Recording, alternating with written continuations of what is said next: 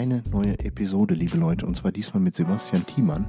Und äh, diese Episode, kurzes äh, Warning, ist ein bisschen anders wie bisher. Ähm, wir sind nämlich in ein Thema ziemlich abgedriftet, ähm, was uns alle beschäftigen wird. Und zwar geht es um das Thema Alter und Vorsorge und Pflege und ähm, ja, welche Herausforderungen unsere Gesellschaft ähm, damit haben wird und jeder einzelne von uns auch. Also ein Thema, ähm, was mich persönlich und auch äh, Sebastian sehr beschäftigt. Da sind wir ein bisschen reingetaucht. Natürlich geht es auch um ihn als Mensch und was ihn ausmacht und was er alles so getan hat. Und ich wünsche euch ähm, ganz viel Freude und vielleicht ein bisschen Nachdenken mit dieser Episode. Let's go!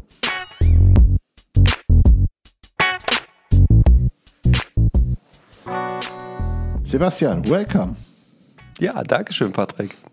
Schön, dass du hier bist. Ähm, und ja, äh, du hast ein ganz spannendes Thema, finde ich, ähm, was du machst. Äh, kommen wir aber später zu. Äh, du bist Düsseldorfer oder nein? Du bist auch aus Münsterland? Ich bin äh, gebürtiger Münsterländer, äh, komme ursprünglich aus Rodde. Das ist ein kleines Dorf bei Rheine und gehört äh, zum Münsterland.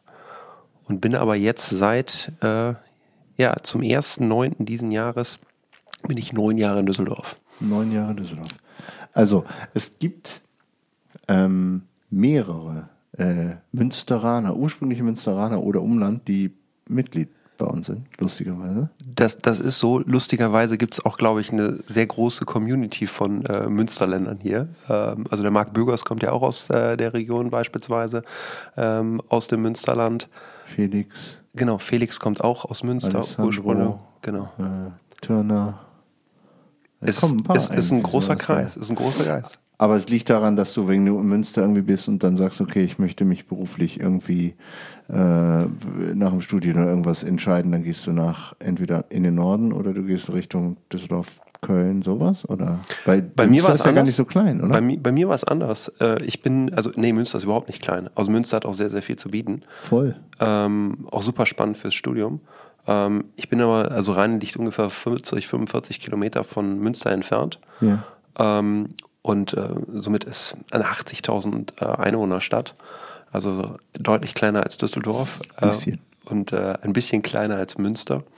Ähm, und ich bin nicht den typischen Weg gegangen, erst Studium, sondern äh, ich habe es ein bisschen anders gemacht über eine Ausbildung ähm, und war somit noch lange Jahre im Münsterland. Ähm, und bin dann erst ja, vor knapp neun Jahren dann durch eine berufliche Veränderung äh, nach Düsseldorf gekommen. Äh, durch den Beruf nach Düsseldorf gekommen, wegen der Liebe geblieben. Wie heißt das so schön? Okay, mega. Also das heißt, weil wir das Thema Werdegang immer haben, so, äh, heißt du hast Abi gemacht und dann Ausbildung gemacht und dann noch ein Studium gemacht oder wie? Genau, also ich habe, ich kann es gerne mal vorne äh, anfangen. Ja, einfach so, weil wir das Thema immer wieder haben, was ist der richtige Weg? Also jeder hat einen anderen Background so ja. und äh, das ist jetzt eine Konstellation, die wir äh, auch öfters haben, ehrlicherweise. Deswegen interessiert mich halt einfach der Statistik wegen. Ja, sehr gerne. Also aufgewachsen in äh, Rheine, ähm, dann das Abi ganz klassisch gemacht. Ich war erst auf einem normalen Gymnasium, bin dann irgendwann mit der 10. Klasse gewechselt auf ein Wirtschaftsgymnasium. Mhm. Und da war schon der Fokus Richtung BWL und äh, bin danach in die Ausbildung bei einer Bank gestartet. Habe eine klassische Bankkaufmann-Ausbildung gemacht und danach stand irgendwie für mich fest, ey, du möchtest wohl gern studieren gehen. Ähm, aber irgendwie macht dir der Bankshop auch Spaß und du möchtest irgendwie weiter da machen und insbesondere das Thema Firmenkunden, Firmenkundengeschäft, Unternehmertum, das hat mich unfassbar gereizt. Und dann gab es damals eine Möglichkeit, äh, eine Trainee-Ausbildung zu machen, also was heute eigentlich schon fast Standard ist und jedem großen Unternehmen äh, irgendwie als Usus-Programmpunkt mit aufgelistet wird, waren damals neu für die Volksbank und äh, da durfte ich ein Trainee-Programm durchlaufen, dann berufsbegleitend studiert, habe dann erst einen Bachelor gemacht, berufsbegleitend und dann nachher noch einen Master obendrauf gesetzt. Also nicht äh, dual studieren dann quasi? Ja, es war ein bisschen anders. anders. Also es war, du hast erst die berufliche Ausbildung gemacht. Ich ja. war halt fertig, war fertiger Bankkaufmann. Du warst dann ähm, ja eigentlich fertig komplett. Ähm, stand dann im Job. Ich war, bin als Firmenkundenberater angefangen und äh, durfte damals kleinere Geschäftskunden erstmal beraten. Und ja. dann in diesem Kontext gab es die Möglichkeit, berufsbegleitend einen Studiengang zu machen. Es wurde über die Steinbeis Hochschule in Berlin angeboten und da gab es verschiedene Standorte und das durfte ich dann damals in Kooperation mit der Bank äh, in Montabaur oben bei kurz vor Frankfurt Ja, das ist aber doch absolviert. ein ganz schöner Weg weg von Rheine dann, oder? Das ist so. Es war halt immer ähm, an den Wochenenden oder halt mal gebündelt 14 Tage am Stück, äh, wo man dann raus war aus der Bank und dann halt sein intensiv äh, Studentenleben hatte, äh, sowohl auf der äh, theoretischen Seite, aber auch auf der praktischen Seite. Ja, wie sich ne? das das, wie sich das gehört, musste man das ja auch mitnehmen. Ähm, ja, genau. Und so gab es dann erst die Möglichkeit, dort den Bachelor zu machen. Und das habe ich dann direkt nach der Ausbildung gemacht. Und danach ähm, gab es dann nochmal die Möglichkeit, äh, ja, den, akademischen Grad des Masters mit einem Master of Finance noch nachzusetzen. Genau, so dass man das akademische Bild dann irgendwann rund hatte. Okay, das ist ja mega. Und das hast du dann auch quasi on the job gemacht? Genau, hast du- Job. Ich habe ganz normal bei der Bank gearbeitet. Auch dort ging es weiter. Ich bin äh, als in eine sogenannte Trainee-Ausbildung gegangen mit dem Schwerpunkt nachher Firmenkundengeschäft in der Bank absolvieren zu dürfen. Das heißt auch ähm, Großkredit, ähm, Bauträgerfinanzierung, was mich auch so ein bisschen zu meinem heutigen Weg gebracht hat. Ja, da und äh. Genau, und ähm, ja, äh, hatte dann die Möglichkeit, in der Bank recht viel zu lernen, äh, tiefe Einblicke da drin in unterschiedliche Themen zu bekommen und dann auch den theoretischen Weg halt mit dem Studium irgendwie miteinander zu verknüpfen. Und äh, es hat mir ultra viel gebracht. Also das Studium war sehr praxisnah ähm, und man konnte halt direkt Dinge anwenden. Und ja, das äh, habe ich dann gemacht, bis ich, wie alt war ich da, 28? Ähm, bin dann parallel in der Bank auch etwas gewachsen, durfte dann von den kleinen Firmenkunden dann mal ein bisschen größere Firmenkunden anfassen. Und ja, habe dann ähm, dort verschiedene Bereiche eigentlich im, ja, im Corporate Finance. das war so ein, ähm, welche, welche Lotgröße, ähm, Kredit- und Umsatzgröße hast du dann zum Schluss verantwortet? Oder so? also man fängt an, früher, also der ja, Anfang bei war KMUs wahrscheinlich, ne? So Genau, kleine- ja, es, eine Genossenschaftsbank ist äh, keine Großbank, Ja, ja. aber ähm, auch dort gehört ja das Millionenkreditgeschäft mit dazu. Ähm, Schwerpunkt nachher war auch bei mir die Bauträgerfinanzierung, Projektentwicklungsfinanzierung, aber auch erneuerbare Energien. Das waren so Themen, die ich damals mit behandeln durfte. Und ähm, ja, das hat mir damals schon sehr, sehr viel Spaß gemacht. Da bist du dann aber regional tätig gewesen. Das heißt, du hast quasi in Rheine dann und Umland. Genau, äh, Rheine im Stetten, das war so mein Beritt bis nach kurz vor Münster. Das war so das Geschäftsgebiet, was man damals da bespielen durfte. Genau, da war ich dann aktiv. Und dann äh, auch, also es ist ja eine ländlich geprägte Region, oder? Also Genau, zumindest mal dazwischen. Das Münsterland So, ist, genau. Münsterland, also du hast halt Rheine, du hast Münsterland und dazwischen gibt es halt viele, hast auch viele Landwirte, Dörfer. Dörfer Ja, Landwirte. Genau. genau. Das auch- spielt auch eine Rolle am Ende des Tages, ne? Auf jeden äh, Fall. Landwirtschaft ist ein, auch ein sehr großer Anker, auch von den Volksbanken heute noch. Äh, war auch ein, ein, ein Punkt, äh, worin ich äh, lernen durfte. Ist das so, dass ähm, eine Volksbank traditionell ähm, mit dieser Branche zu tun hat? Weil normal hat doch, also so in Frankreich gibt es halt die Credit Agricole, ne? Das Ja, ist genau. also die Bank der Bauern quasi am Ende des Tages. Genau. Ist das in Deutschland die Volksbank oder gibt es da noch andere Player? Ja, schon, die Volksbank ist schon äh, sehr geprägt, was Ja. das Thema angeht. Also der genossenschaftliche Gedanke gibt es ja, spiegelt sich auch in Agrargenossenschaften oder in anderen Stimmt, genau, die Genossenschaften. Beschaffung von Ware und von Futtermitteln und so ist ja auch alles genossenschaftlich organisiert eigentlich in Deutschland. Ne? Exakt, zum Beispiel Agravis, ähm, auch diese Institute, die halt auch im Münsterland sehr aktiv sind, äh, spielen da auch mit rein und da ist diese Volksbank halt nahezu. Und somit, also ich sag mal so, viele Landwirte ähm, haben eine Verbindung zur Volksbank. Klar gibt es da auch noch andere Banken, die sich darauf äh, spezialisiert haben. Oldenburgische Landesbank beispielsweise war auch sehr stark in der Landwirtschaft. Ähm, aber ähm, ja, Volksbanken durchaus haben die ein sehr großes Portfolio an, an Landwirten. Und dann hast du, äh, dann hast du gesagt, okay, das, das läuft jetzt hier für mich. Jetzt mache ich hier mehrere Millionenbeträge und besorge hier Kredite und mache so einen Kram und dann könnte du sagen können, okay, jetzt kann ich hier auch alt werden, aber da hast du kein Interesse dran gehabt. Nee, das war so ein bisschen das Brot- und Buttergeschäft. Äh, da konnte man äh, sehr, sehr viel mit lernen und ich war damals schon eigentlich ein sehr ungeduldiger Mensch. Ich wollte gerne weiter. Ähm, ich wollte noch ein bisschen was mehr sehen und ähm, hatte halt den Drang, auch in der Bank noch schneller nach vorne zu kommen. Und wurde ich, also ich durfte halt recht früh merken, ähm, dass man auch dort mehr Zeit mitbringen möchte und muss, äh, um dann auch nachher das nächste Karrierelevel zu gehen. Und ich war dann irgendwie 27, 28 Jahre alt und äh, mir juckt es noch mal in den Fingern. Ich wollte noch mal ein bisschen mehr sehen, äh, nicht nur aus der Region, sondern auch überregional ein bisschen mehr sehen. Und da habe ich mich einfach umgeschaut und geschaut, was gibt es für Möglichkeiten. Das Thema Unternehmertum hat mich damals schon sehr gereizt. Und ja, da gab es dann eine, eine Fügung äh, mit drei Gründern, die gerade ein, ein neues Unternehmen gegründet hatten. Es war, ist die heutige Compeon-Gruppe. Und ähm, die drei hatten sich auf den Weg gemacht, das Thema ja Kreditkundengeschäft, ähm, Firmenkundengeschäft ein bisschen transparenter zu machen in einem damalig und auch heute noch sehr untransparenten Markt, insbesondere ja. was die Konditionsgestaltung anbelangt. Und ja, diesem Weg habe ich mich dann als äh, Mitarbeiter Nummer vier äh, dieser Gruppe dann angeschlossen und bin dann, ich glaube 2019 war das dann aus der Bank raus. Das heißt, ähm, das Geschäftsmodell war quasi dieses so äh, Absicherung, Ranking. Also Ranking ist ja auch ein Thema, ne? Also welche Rating. Rating ist ein Thema, genau. Rating, dann äh, Risikoklassen, solche Sachen. Wie, wie gibt es da überhaupt? Also das ist, wie du sagst, intransparent. Und der eine stuft es so an, der andere so an, oder? Oder mm, gibt es da also, ungefähr so eine Richtlinie, was alle gleich machen? Also es, mittlerweile ist sehr, sehr viel reguliert. Ähm, somit muss sehr, sehr viel gleich gemacht werden. Nichtsdestotrotz ist das Firmenkundengeschäft an sich schon eine individuelle ähm, Entscheidung einer Bank nachher, insbesondere das Mittelstandsgeschäft. Ne? Das Kredere kommt immer noch von Glauben, ja, der Kredit. Und ähm, da gehört im Firmenkundengeschäft, insbesondere wenn es darum geht, auch in die Zukunft zu schauen, für eine Bank halt auch eine Perspektive, wo man auch wirklich an das Unternehmen, an den Unternehmer glaubt. Ja. Ähm, und das gehört schon mit dazu. Klar gibt es Rating-Möglichkeiten auf unterschiedlichen Ebenen, auch die immer weiter und schärfer zu schalten und aus Erfahrungswerten zu lernen, gar keine Frage. Aber in letzter Konsequenz äh, muss auch eine Bank daran glauben und das Kreditgeschäft auch machen wollen. Das zweite Thema ist Bewertung von Sicherheiten. Ne, ein Kredit, auch der, der Preis für einen Kredit setzt sich immer aus unterschiedlichen Themen zusammen. Und äh, da gehört neben der Bonität natürlich auch die Sicherheit mit dazu.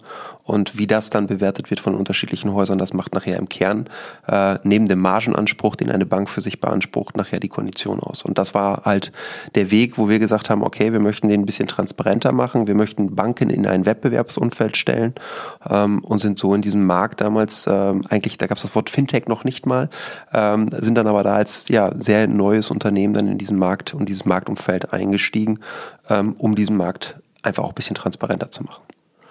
Ja, macht ja Sinn, weil am Ende des Tages ist ja diese Kreditvergabethemen, ähm, da geht es um Prozente, die du am Ende dann genannt bekommst, ne? Auf einen also auf den, wenn es der Endkundenkredit ist, das ist ja mittlerweile muss es ja wahrscheinlich transparenter sein, da gibt es ja auch Vergleichsportale und so weiter und so fort. Aber wenn du dann in die Rahmenbedingungen gehst, die sind ja dann doch wieder völlig unterschiedlich. Klar. Hat so ein bisschen was von Handyverträgen, wie früher, ne? So, es, es ist billig, es, aber du hast weniger Datenvolumen, jedes Auslandsgespräch und dann kostet dich das noch und es gibt tausend Fallen, die du im ersten Moment gar nicht siehst. Und wenn du unterzeichnet hast, dann, dann sitzt du da hinterher und denkst so, ah fuck, bin ich drauf reingefallen.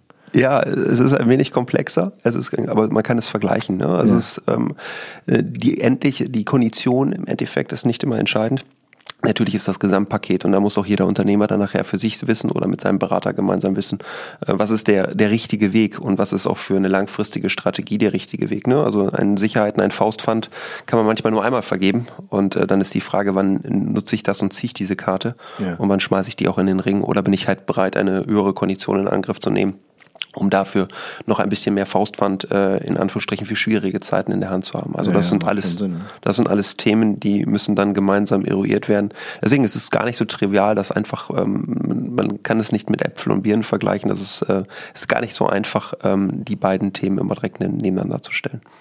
Nee, aber hat sich ja natürlich, äh, also ähm, ist ein spannendes Thema, finde ich, was äh, was auch viel Erfahrungswert ist, leider Gottes, glaube ich, als Unternehmer. Also wenn ich von mir aus spreche oder von anderen, sind so Themen, denn, denn, wenn du gründest, dann bist du froh, dass du eine Partnerbank hast, die das überhaupt so mitmacht, so was du so deinen Plan so vorhast und daran glaubt.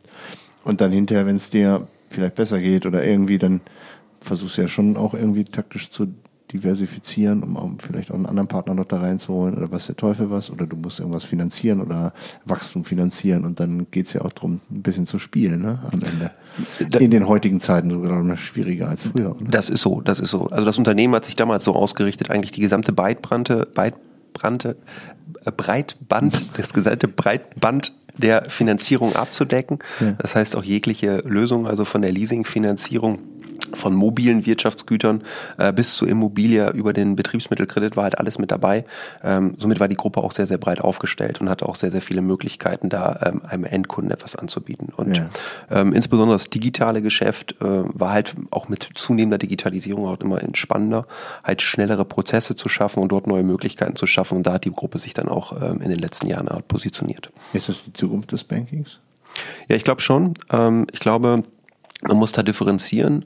Weiterhin, es gibt, es wird auch immer weiter noch Kreditprozesse geben und auch Kreditanfragen geben, die eher deutlich individuell sind, äh, die sich gar nicht so weit standardisieren lassen. Das ist auch gut so. Ja, es sind halt Einzelfallentscheidungen und da braucht man halt kompetente Banken auf der anderen Seite. Das ist halt auch immer noch ein People's Business. Auf der anderen Seite gibt es Kreditprozesse oder auch Kreditlösungen. Nehmen wir mal das, das Thema Leasing oder Mobilienfinanzierung, ja, vom, sagen wir mal, kleinen Minibagger hin äh, bis zur CNC-Fräse wie kriege ich solche Dinge finanziert? Da ist eine Standardisierung auch super hilfreich, ne? sowohl für den Unternehmer als auch für die Institute, ähm, also die vergebenen Kreditinstitute, dass man dort halt standardisierte Lösungen hat, um halt dem Endkunden auch einen vernünftigen und stabilen Preis anzubieten.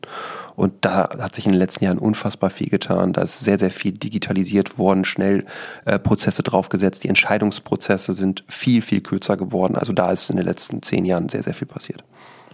Und das hilft einfach Gewissheit. Also ich meine, dass du eben vielleicht so einer Willkür eines, also der Banker an sich ist ja, der kann ja zwei Gesichter haben, ne? Der kann ja der Partner sein, den du dir wünschst und der einfach auf deiner Seite ist und so. Und das kann ja auch der sein, der ja, seine Interessen auch mal nach vorne stellt. Das erlebt man ja auch mal immer wieder. Also ne, höhere Absicherungen eingefordert als eigentlich möglich, ähm, dann doch äh, andere Kosten nochmal irgendwo versteckt oder so.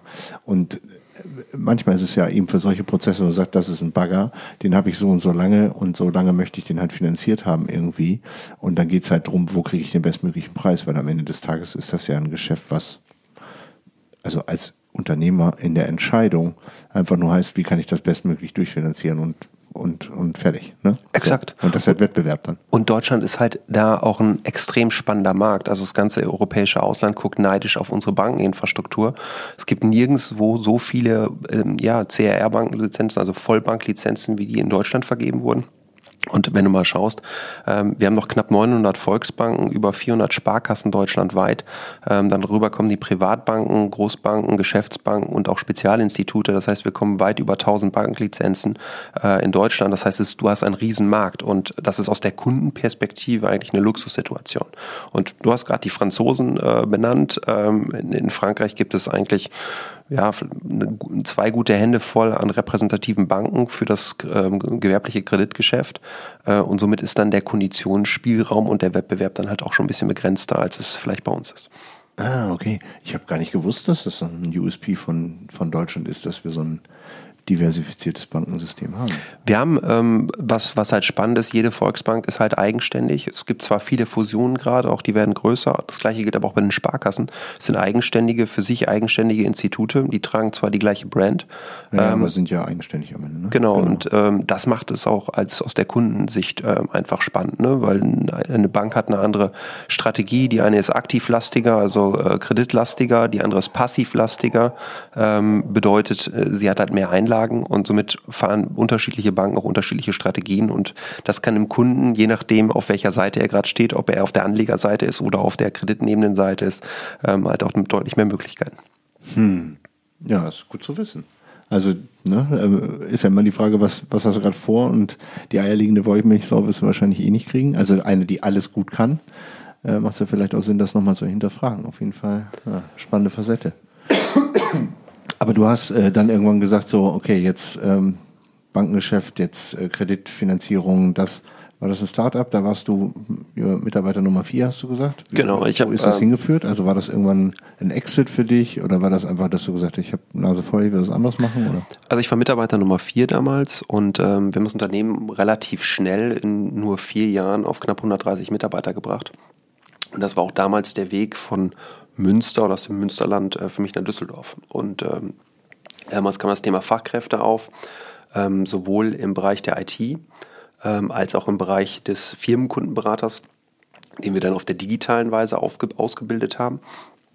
Und ähm, somit ging es dann nach Düsseldorf, weil hier ähm, der Arbeitsmarkt oder beziehungsweise die Kräfte halt einfach deutlich besser verfügbar waren. Und äh, ja, das war eine super spannende Zeit. Und äh, ich durfte damals die Position des äh, CSOs, also des Vertriebs, ähm, ja, Vertriebsleiters ähm, der Unternehmung ausfüllen. Mhm. Und ich habe das mit wachsender Begeisterung gemacht, hatte auch viel Spaß dabei. Ähm, aber irgendwann war für mich dann soweit äh, der Weg, wo ich gesagt habe, okay, ich möchte was Neues machen, ich möchte was Eigenes machen. Das Unternehmen war halt, wir waren fünf Leute in der Geschäftsleitung, ähm, die das Unternehmen operativ halt mitgeführt haben. Und für mich war immer noch mal wichtig, den unternehmerischen Schritt auch noch mal in eine eigene Richtung zu gehen. Und äh, die Entscheidung habe ich dann äh, 2021 getroffen ähm, bin dann aus der Unternehmung ausgeschieden und äh, habe mich nochmal auf ein neues Feld äh, ja, gestürzt, beziehungsweise nochmal einen ganz neuen Bereich äh, für mich entdeckt und aufgebaut. Okay, das heißt, du hast dann gesagt, so Unternehmertum, so aus der, schon noch wahrscheinlich aus der Zeit in Rheine, dass du sagst, so, dass was da so stattfindet, da auf der Seite möchte ich auch mal sitzen. Also war das ein Trigger, dass du gesagt hast, so, das kann man vielleicht besser machen mit dem Hintergrundwissen, was Finanzen und Bank-Connections sowas angeht? Ähm, mit Sicherheit. Sieht man, vielleicht die Frage anders gestellt, sieht man als äh, Bankberater mit einem gewissen Background, sieht man die Fehler, die Unternehmer machen?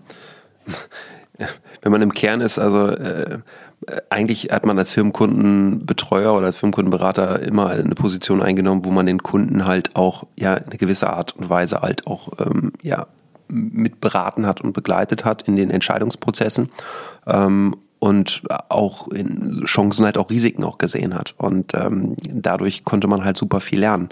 Und das ist schon ein Weg gewesen, wo ich gesagt habe, okay, ähm, für mich ist das interessant, irgendwann auf der anderen Seite zu setzen. Nicht immer zu sagen, du müsstest es so besser machen, ja, sondern auch selber zu sagen, die Entscheidung zu treffen, ähm, sowohl im, im, auf der Positivseite halt auch von den Entscheidungen positiv zu partizipieren, ähm, aber auch im Negativen ähm, dann halt auch mit den Risiken leben zu müssen. Und ich hatte immer schon von Anfang aus meiner Jugend heraus ähm, viel Spaß mit diesem Thema ähm, ich hatte früh äh, eigene Jobs. Äh, ich bin mit 14 angefangen zu arbeiten in unterschiedlichen Bereichen, ähm, hatte Nebenjobs und äh, bin auch in einer Unternehmung ähm, mit einem, ja, ich nenne es mal so Ziehvater groß geworden, der mich halt auch sehr stark gefördert hat. Ich habe damals in einem Autohandel und einer Tankstelle mitgearbeitet mit 13, 14 Jahren. Ja. das dann bis 18 mitgemacht und durfte damit schon in dieses Unternehmertum mit reinschauen, auch wie so ein Unternehmen wachsen kann, ne? von einem Betrieb über zweiten, dritten, vierten, wie auch der Auto Autohandel gewachsen ist. Und äh, das hat mich damals schon immer ins, also sehr, sehr interessiert. Und somit kam der Weg dann auch über die Bankschiene nochmal Richtung Firmenkundengeschäft, wo man halt nah am Unternehmer dran war. Und äh, dieses, dieser Punkt hat mich gereizt. Und ähm, auch bei Compeon war es schon eine Art von Unternehmertum. Ähm, ich war halt in der, im Führungsteam äh, mit involviert. Ähm, ich habe alle Entscheidungen mitgefühlt, ähm, aber auch äh, mitgetätigt, die auch ein Unternehmer tätigen würde in dem eigenen Haus äh, und sie auch so mitgetragen. Und äh, irgendwann war man halt an dem Punkt zu sagen, okay, jetzt möchtest du das auch selber ähm, alleine aufbauen, sowas und ähm, dein eigenes Baby aufbauen. Und das war dann irgendwann, war dieser Gedanke so weit gereift ähm, und äh, man hatte verschiedene Dinge halt auch durchgesponnen, welche, welche, ja, welche, welche Möglichkeiten es dort auch im Markt gibt, was ein spannendes, äh, ein spannender Kanal, ein spannendes Produkt sein könnte, aber auch für sich auch ein spannender Weg sein könnte, den zu gehen. Und äh, irgendwann äh, fielen die Steine oder die Würfel dann halt so passend, äh, dass ich gesagt habe, okay, das ist es, das möchtest du jetzt machen und den Weg gehst du. Und wie hast du dann äh, wie, wie hast du sowas eruiert? Ich meine, das hört sich natürlich schon nach einer sehr strategischen Entscheidung an. Also nimmt man ein Blatt Papier und zeichnet dann auf so, okay, was kannst du überhaupt? Also so Lastenheft, ne? Linke Seite, rechte Seite. Ähm, das kannst du, das kannst du, das kannst du. Was sind deine Interessen und welche Märkte gibt es, die zusammengehen? Oder nach welchen Kriterien hast du die Entscheidung getroffen? Oder ist das einfach passiert? Nee, ähm, also äh, es war auf der, die Entscheidung, ähm, etwas unternehmerisch machen zu wollen, die war schon lange da. Die ist gereift, auch mit zunehmender Erfahrung und auch dem Mut, ähm, dass diese Dinge auch angehen zu wollen. Ja, es ist halt ähm, bei mir über fünf, sechs Jahre lang gereift, ähm, zu sagen, ich mache das jetzt auch alleine. Und äh, ich bin auch bereit dafür, diesen Weg alleine zu gehen. Und äh, die Zeit ähm, in, der, in dem, was wir aufgebaut hatten, einem schnell wachsenden Startup, ähm, war halt auch nicht immer einfach. Ähm, wir haben natürlich auch verschiedene Höhen und Tiefen äh, ähm, durchlaufen. Und da lernt man halt unfassbar viel. Und dabei entwickeln sich halt auch gewisse Skills, wo du nachher denkst, okay, oder merkst, ähm, das fällt dir leichter oder das andere fällt dir halt schwerer. Und das macht dir Spaß und das macht dir weniger Spaß. Und irgendwann war ich bei so einem Punkt, wo ich gesagt habe, okay, was willst du eigentlich? Ähm, du bist jetzt Anfang 30, ähm, wenn du sowas nochmal machen möchtest, dann mach es doch jetzt. Und ähm, welche, ja, warum machst du es eigentlich nicht? Und die Frage habe ich mir gestellt ähm, und bin dann irgendwann zum Entschluss gekommen, eigentlich ist es das Thema es machen und den Schritt jetzt zu gehen. Und alles andere ähm, habe ich in den letzten fünf, sechs Jahren auch irgendwie dann geschafft. Und äh, man hat dann aus vielen kleinen Schritten dann auch irgendwann, äh, ist man dann auch einen, einen, einen eigenen Weg gegangen und äh, hat dann auch, ja, belastbare Erfolge aufzeigen können. Naja, das ist, glaube ich, auch das, ähm, das Thema ist halt, dass man eine Grundidee hat. Also du musst ja so einen Grundwerkzeugkasten mit haben, ne, den, den man sicherlich, also die Chance sieht man ja immer wieder in auch spannenden Karrieren, auch, auch ähm, Firmen, die entstehen, ähm, dass viele aus so einer Start-up-Welt ähm, einfach unheimlich viel mitnehmen, weil du halt ähm, diese Leidens, die Nähe hast, du musst wachsen, du bist in der Entscheidungs- und wenn du zu den obersten fünf Mitarbeitern gehörst, dann bist du natürlich auch irgendwie in alles so involviert. Das heißt, du hast so eine, so eine Schule, die in einem etablierten Unternehmen, wo du nur in einem Sales reinkommst, hast aber niemals eine Schnittmenge zu Finance, zu Produktion oder was auch immer, je nachdem, welche Branche das ist. Dann wirst du immer die Schwierigkeiten haben, irgendwie spezialisiert zu sein auf deinem Bereich, Sales, Marketing, was auch immer, ähm, aber die unternehmerische Struktur gar nicht so richtig zu sehen, weil sie halt immer noch weiter weg ist, ne? durch andere Abteilungen, durch Absicherungen, durch Intransparenz, kann ja auch bei großen Unternehmen Das sein. ist das eine, das ist das Rüstzeug der ja, Theorie in Anführungsstrichen, gebunden mit praktischen Erfahrungen. Ähm, das andere ist aber auch, glaube ich, ein gewisses Mindset, was erst wachsen muss. Und äh, für mich, ich hatte von Anfang an das Mindset zu sagen, okay, ich habe mich von Anfang an für das gesamte Unternehmen mit verantwortlich gefühlt und ähm, auch für die Themen und Prozesse und äh, da auch Lösungen für zu finden äh, und nicht in einen, einen, eine Schachtel zu denken und zu sagen, okay, das ist mein Tanzbereich, den bespiele ich jetzt und alles, was um, um mich rundherum passiert, äh, also das interessiert mich nicht. Ne? Interessiert mich nicht. Ja. Und das, das war äh, also dieses vielleicht eher dann Angestellten denken oder ähm, das eher in, in, in Bereiche denken, das hatte ich nie. Ähm, und somit fiel es mir dann auch leicht, äh, auf der einen Seite sich in andere Themen reinzudenken, auf der anderen Seite ist es dann auch eine Herausforderung, diese Riesenthemen oder vielen Themen dann auch zu handeln.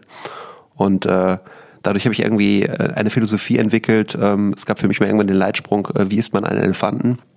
Und die Lösung war ein Stückchen. Ähm, und das war für mich äh, die Idee dann zu sagen, okay, wie löst man auch große Probleme und große Herausforderungen? Und das heißt, anfangen und einen Schritt äh, nach dem anderen setzen. Und äh, so kamen dann äh, viele Lösungen bei Compieren zustande. Ähm, aber nachher auch da war es für mich der Schritt zu sagen, okay, ähm, das ist nicht mehr das Richtige für mich. Ich möchte jetzt was Eigenes aufbauen. Und dann bin ich langsam angefangen, kleine Schritte zu gehen ähm, und sukzessive dann weiter nach vorne zu kommen. Und wie kommst du dann dazu? Also wie ist der Weg? Hast du jetzt danach gegründet oder bist du irgendwo eingestiegen oder wie hat denn das so stattgefunden nach der Entscheidung? Also du hast ja gesagt, okay, was ist ein Markt, der jetzt Sinn für mich macht? Du hast deine Expertise aus der Vergangenheit, die dann Finanzen, Immobilien, haben wir schon gesagt, spielt eine Rolle dabei. Um dann mit so einer klaren Idee, okay, ich will jetzt was Eigenes machen, heißt ja nicht gleich auch in den Markt ähm, reingehen zu können, wo einfach auch eine Einstiegshürde relativ hoch ist, die ja in der Immobilienbranche, wenn du Dinge entwickeln willst, ist die ja nicht ganz klein, ehrlicherweise. Ähm, das ist richtig. Also ich hatte glücklicherweise ähm, auf meinem Weg ähm, schon langjährige Kontakte in dem Bereich der Immobilienwelt. Äh, auch heute einer unserer Gesellschafter, ähm, die mich unterstützen ähm, in der Take Care Gruppe, erzähle ich gleich nochmal, was wir da genaues machen, ähm, sind langjährige Wegbegleiter, die ich auch aus der Bankenebene schon kenne. Ja, sowohl die Familie, die hinter dem Unternehmen steckt, die uns heute begleitet, ähm, als auch äh, die handelnden ja, Geschäftsführer bzw. der Vorstand sind ich kann sagen, Freunde, Menschen, die mich äh, über eine lange Zeit schon begleiten und mir dadurch halt auch, äh, ja, in Anführungsstrichen gewisse e Wege mitgeebnet haben. Und ähm, ich sitze seit oder ich saß fast zehn Jahre lang im Aufsichtsrat eines großen Immobilienunternehmens, äh, durfte dadurch tiefe Einblicke neben der Finanzierungsebene, die ich aus der Bank kannte, halt auch in operative Bereiche kennenlernen. Ich durfte die Vertriebsseite mitgestalten. Das ist mein Steckenpferd, was ich äh, auch in dem Finanzbereich des Compions sehr aufbauen durfte ähm, und hatte damit schon sehr, sehr viele Schnittmengen in dem Bereich. Und dann war es irgendwann an der Zeit zu sagen, okay, es gibt ein Marktmomentum, wo sich eine Chance ergibt. Ähm, und dann war es einfach an der Zeit zu sagen, okay, springe ich jetzt und sage ja ähm, oder bleibe ich sitzen und warte auf die nächste Chance oder äh, glaube, ähm, in irgendwelchen Strategien etwas zu entwickeln oder mache ich jetzt einfach. Und für mich war dann irgendwann, war der Groschen gefallen zu sagen, ich mache jetzt, ich spring ähm, und los geht's. Ins Ungewisse mit einem halbvollen Werkzeugkasten. Also wenn man ganz ehrlich ist und nach hinten guckt, dann startet man ja viele Dinge aus dem Drive raus und man weiß so, okay, 80% let's go to market, aber du bist halt noch nicht bei 100, ne? Da fehlt noch ein bisschen was und das ergibt sich dann halt. Kleine Schritte. So, so war es. Ja, so, ja klar. So, so, war es. Es gab ähm, die, die, Idee, ähm, dieses Marktumfeld, was unfassbar interessant ist und uns alle betreffen wird in den nächsten Jahren und Jahrzehnten, ähm, mal genauer zu eruieren. Das war eigentlich eher so die, die Basisarbeit daraus zu erkennen, was gibt es denn für Möglichkeiten und dann aus diesen Möglichkeiten, äh, was dieser Markt an Chance bietet, dann halt auch eine Lösung zu schaffen. Und das war der zweite Punkt und äh, das ist auch das eigentlich nächste große Learning in meinem Bereich gewesen oder, oder für mich gewesen, äh, dass Kooperationen einfach unfassbar wichtig sind von Anfang an auch und ähm, da gewisse auch Wege zu gehen. Ähm, denn zusammen schafft man manchmal mehr, als immer alles alleine machen zu wollen. Und ähm, das hat mir unfassbar viel gebracht, auch in diesen Markt oder diese Markteintrittsbarriere halt auch zu nehmen. Das heißt, du hast die richtigen Partner an deiner Seite aus deiner Historie. Das heißt, wichtig ist, ähm, Learning kann sein, äh, Netzwerke für pflegen und dann lange pflegen, oder? Also ja, vor allen Dingen auch lange pflegen. Ähm, ohne genau zu wissen, ob man, ähm, ob, wofür man irgendwann mal zusammenkommt. Ne? Es war halt eine, eine, eine gemeinschaftliche Zusammenarbeit, woraus auch Freundschaften entstanden sind, über Jahrzehnte teilweise, äh, wo man mit Leuten sehr eng zusammengearbeitet hat. Den einen Partner, mit dem ich heute sehr, sehr eng zusammenarbeite, wir haben zusammen fast die Bankausbildung gemacht, er war ein Jahr älter. Ähm, und man hatte dadurch schon eine Bindung und die bis heute auch in einer sehr starken Freundschaft auch geblieben ist. Ähm, ein, ein, ein anderer Punkt, eine Gesellschaft halt auch zu unterstützen ähm, über Jahre hinweg in der Aufsichtsrattätigkeit, ähm, was jetzt nicht ähm, besonders irgendwie vergütet wird, sondern naja. eher eigentlich äh, ein, ein, ein Lernen war für mich, ein Lernumfeld, ähm, wodurch ich unfassbar viel aufschnappen durfte, in Bereichen aktiv werden konnte, wo man vorher halt auch nicht reinschauen konnte. Und das waren auch über sechs, sieben Jahre lang einfach ein nur Lernen, Lernen, Lernen, äh, ohne dass es daraus Früchte ähm, irgendwie gab. Und dieser, dieser Moment also heute Nacht auf die, auf, mit, mit Blick zurück ähm, sieht man, dass sich das sehr, sehr gelohnt hat, diese Zeit zu investieren. Aber hätte ich das vor sieben Jahren gewusst, hätte ich nicht, hätte ich nicht sagen können, ob sich das irgendwann mal auszahlt. Also mit einer, ähm, sagen wir mal, mit einer Attitude in, an Dinge ranzugehen, ohne eine direkte Erwartungshaltung daran zu knüpfen. Genau. So den Purpose zu sehen, zu sagen, okay, das macht jetzt mal Sinn, auch für mich. Ja, oder auch zu sagen, ich gebe erstmal ja. ähm, ohne genau zu wissen, was ich dafür zurückbekomme. Und ähm, das hat mir eigentlich sehr, sehr viel gebracht, auch heute noch. Also ich merke heute auch, ähm, man muss ja nicht jedes ähm, äh, Thema oder in Anführungsstrichen, es muss ja nicht immer gleich ein, eine Ausgewogenheit äh, sein vom Geben und Nehmen. Ähm, aber wenn es auf, auf, auf, der, auf dem Long, on the Long Way und the Long Look ähm, hat sich bei mir immer ausgezahlt. Ja, ja, okay. Das heißt, du hast dadurch jetzt die Partner gefunden, mit denen du das jetzt hier auf gebaut hast oder aufbaut? Ich meine, ist ja noch ongoing. Genau, process. also aus einem kleinen Pflänzchen ist mittlerweile schon ein Ast geworden, ja, auch ein stabiler Ast geworden. Ähm, wir sind 2021 gestartet ähm, mit der Philosophie, das Wohnen und Leben im Alter neu zu gestalten und ja, die Pflege und Seniorenimmobilie als Kapitalanlage in den Markt zu bringen. Das ist die Philosophie, die hinter Take Care steckt. Und ähm, das, äh, wir sind mit einem ersten Projekt hier in Düsseldorf gestartet. Das war natürlich ein zu damaliger Zeit ähm, auch ein Prestigeprojekt, äh, in Düsseldorf im Innenstadtbereich äh, eine Immobilie anbieten zu können, in einem Marktumfeld, wo alles gerade Immobilie schreit, ähm, war das schon ein absolutes Bonbon, was wir auch dort vertrieben und ähm, ja Partnern und Kunden bieten konnten. Und äh, somit hatten wir halt auch in diesem Kontext einen, einen sehr, sehr guten Start. Und das hat sich dann weiter durchgezogen über zwei weitere Projekte, ähm, die sehr gut funktioniert haben und ähm, ja, somit auch das Unternehmen dann halt auch gefestigt haben. Das heißt, ihr habt jetzt, also die Immobilie kenne ich ja, die ist ja in linksrheinisch quasi in äh, nee, rechtsrheinisch in, in Geresheim war die erste. In die erste, erste in Geresheim, okay. Mhm. Und, ähm, und dann gibt es noch eine weitere, auch in Düsseldorf, richtig? Genau, das Düsseldorf-Herd, das, genau. das macht ein Partner von uns. Genau, das macht die Purban AG, mit denen wir auch sehr eng zusammenarbeiten, genau. ist auch ein Gesellschafter von uns. Und äh, die Idee dahinter, also ich meine, dass das ein Zukunftsmarkt ist, also zu sagen, wie biete ich eine schöne, also so, wenn man von außen guckt, ich meine, es hat eine, eine ähm, Gastronomiekomponente, glaube ich, ne, die auch auf einem gewissen Niveau ist und nicht, äh, wie man das sonst so im Altenheim, wenn man das im Hinterkopf hatte, dass ein gewissen Geruch, ein gewisses Look ähm, und es ist ja auch kein einfaches Umfeld, ehrlicherweise, ähm, mit Protagonisten, die teilweise natürlich völlig andere Finanzierungsmöglichkeiten äh, haben. Also da, viele sind Malteser, DAK, keine Ahnung. Also die Träger von Altenheimen sind ja nicht immer, ähm, das gibt ja korrigiere mich, aber es ist ja ein Blumenstrauß. Ne? Es gibt Luxusimmobilien, äh, wo ganz andere Gruppen hinterstecken, wo ich äh, aus meinem Umfeld Sterneköche kenne, die da die gastronomischen Konzepte schreiben, ähm, wo dann halt der Unterkunft, die Unterkunft dann auch äh, mehrere tausend, zehntausend Euro im Monat kosten. Es ist ja ein Riesenspread. Das ist so. Ähm, also um das vielleicht mal einzuordnen, ähm, es gibt ja eigentlich, wenn man über die Altenpflege oder beziehungsweise auch die ja, Unterstützungsleistung aus der Immobilie oder aus der Versorgungslösung sich das mal anschaut, gibt es eigentlich drei unterschiedliche Versorgungskanäle oder Versorgungsformen im Alter. Also die erste liegt auf der Hand, die ist zu Hause. Ja. ja ich lasse mich im Alter zu Hause pflegen und versuche möglichst lange ähm, auch zu Hause gepflegt zu werden.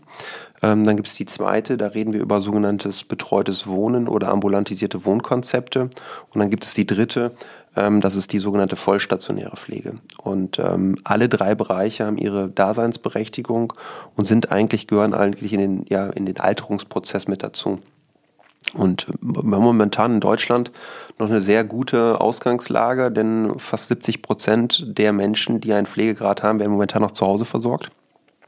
Du guckst mich mit großen Augen an. Ähm, das, äh, das ist aber eine harte Zahl. Das, das ist erstmal eine tolle Volksleistung oder ähm, ja, Gesellschaftsleistung. Das ist am Ende auf dem Nacken von Familienfreunden ne? was auch immer. Genau, also. und das ist, das ist ein Bereich, der halt einfach, was wir jetzt merken, ähm, über Jahrzehnte früher stabil war, aber jetzt mit einer sehr, sehr hohen Geschwindigkeit halt auch wegbricht. Ähm, liegt auf der Hand eigentlich, ne? wenn wir uns heute unsere Gesellschaft anschauen. Es gibt immer mehr äh, Doppelverdienerhaushalte, muss es geben. Ja? Wir reden über eine Hochinflationszeit, aus der wir gerade kommen. Ähm, das heißt, auch viele Haushalte sind dadurch doppelt belastet. Ähm, und dieses klassische Familienmodell, einer bleibt zu Hause, kümmert sich erst um die Kinder und dann um Mama und Papa äh, oder um Oma und Opa, das gibt es halt auch immer weniger. Das zweite Thema ist, ähm, wir wohnen in einer Großstadt, jetzt guckt ihr Düsseldorf an, aber auch andere Großstädte. Über 40 Prozent unserer Haushalte sind Single-Haushalte. Auch das ist halt eine große Art an Menschen, die irgendwann in den Bereich reinkommen und verpflegt werden müssen und auch keine Lösung zu Hause haben. Und der dritte Punkt ist eigentlich auch noch ein sehr starker Punkt, der uns aber auch gesamtgesellschaftlich trifft, ist der Fachkräftemangel, der auch die Pflege trifft. Und ähm, wir werden immer mehr, ja, oder merken immer mehr, dass die ambulante Pflege hart zu kämpfen hat, Personal zu finden ähm, weil es einfach nicht mehr effizient genug ist. Ne? Also wir erleben eine absolute Zentralisierung wieder und keine Dezentralisierung in der Verpflegung, ähm, weil es einfach aus Fachkräften nicht mehr gewährleistet werden kann und einfach nicht mehr gestemmt werden kann. Und somit bringt die pflegerische Versorgung zu Hause komplett weg. Und somit sind die beiden neuen Formen äh, betreutes Wohnen, was du eben an der Hansa-Allee hier in Düsseldorf ja, ähm, äh, in Erinnerung gerufen hast, umso wichtiger. Aber auch das Thema vollstationäre Pflege, das ist dann eher für die höheren Pflegegrade. Also in Deutschland gibt es ja fünf Pflegegrade. Ja. Und ähm, je höher der Grad, desto höher ist die Unterstützungsleistung, die ein, ja, eine Pflegeperson dann halt auch benötigt. Das ist ja auch im Endeffekt auch ein Prozess, oder? Also ich meine, viele genau. Konzepte, es war bei euch ja wahrscheinlich ähnlich. Ich kenne das nur aus dem vom Phoenixsee in Dortmund. Da gab es ein, ein Konzept, da, wird, da wurde ein, ein Hochhaus sehr prominent an der Top-Lage da quasi als ähm, eben als ein so ähnliches Konzept mit einer sehr klaren Gastronomie, womit das exklusiv quasi für die Hausgäste, äh, die dort ihre wie Hotelzimmer haben, wo sie dann wohnen, dass sie damit das essen können. Genau. Und abends ist das ein zugängliches Restaurant. Es wird auch von einem berühmten Sternekoch äh, befeuert, das Ganze. Und die Konzeption war einfach, dass der Lebensprozess bis zum Tod quasi, auch wenn das ein hartes Thema ist, aber dass das vor Ort stattfinden kann und zwar auf einem schönen Niveau. Das heißt, erst wohnst du alleine, hast dein betreutes Wohnen, hast deine eigenen Möglichkeiten, kannst selber kochen, kannst aber auch essen gehen, wenn du willst, wie du das haben möchtest. Und dann irgendwann wechselst du automatisch die Abteilung, weil mit dem Alter, mit Krankheiten und Schwierigkeiten, die dann kommen, irgendwann auch eben die, die stationäre Pflege eine Rolle spielt. Und das war in einem Haus. Genau, Nur, das ist ein umzieht quasi. Ne? So, so, ist es. Es ist ein Zyklus. Und ähm, es, es sind eigentlich unterschiedliche Stufen, äh, die dort durchlaufen werden. Und ähm, das ist unfassbar wichtig. Wir haben in Deutschland heute schon eine komplette Unterdeckung. Also wenn man mal die Einheiten nimmt, wir reden von knapp 15.000 Pflegeeinrichtungen deutschlandweit.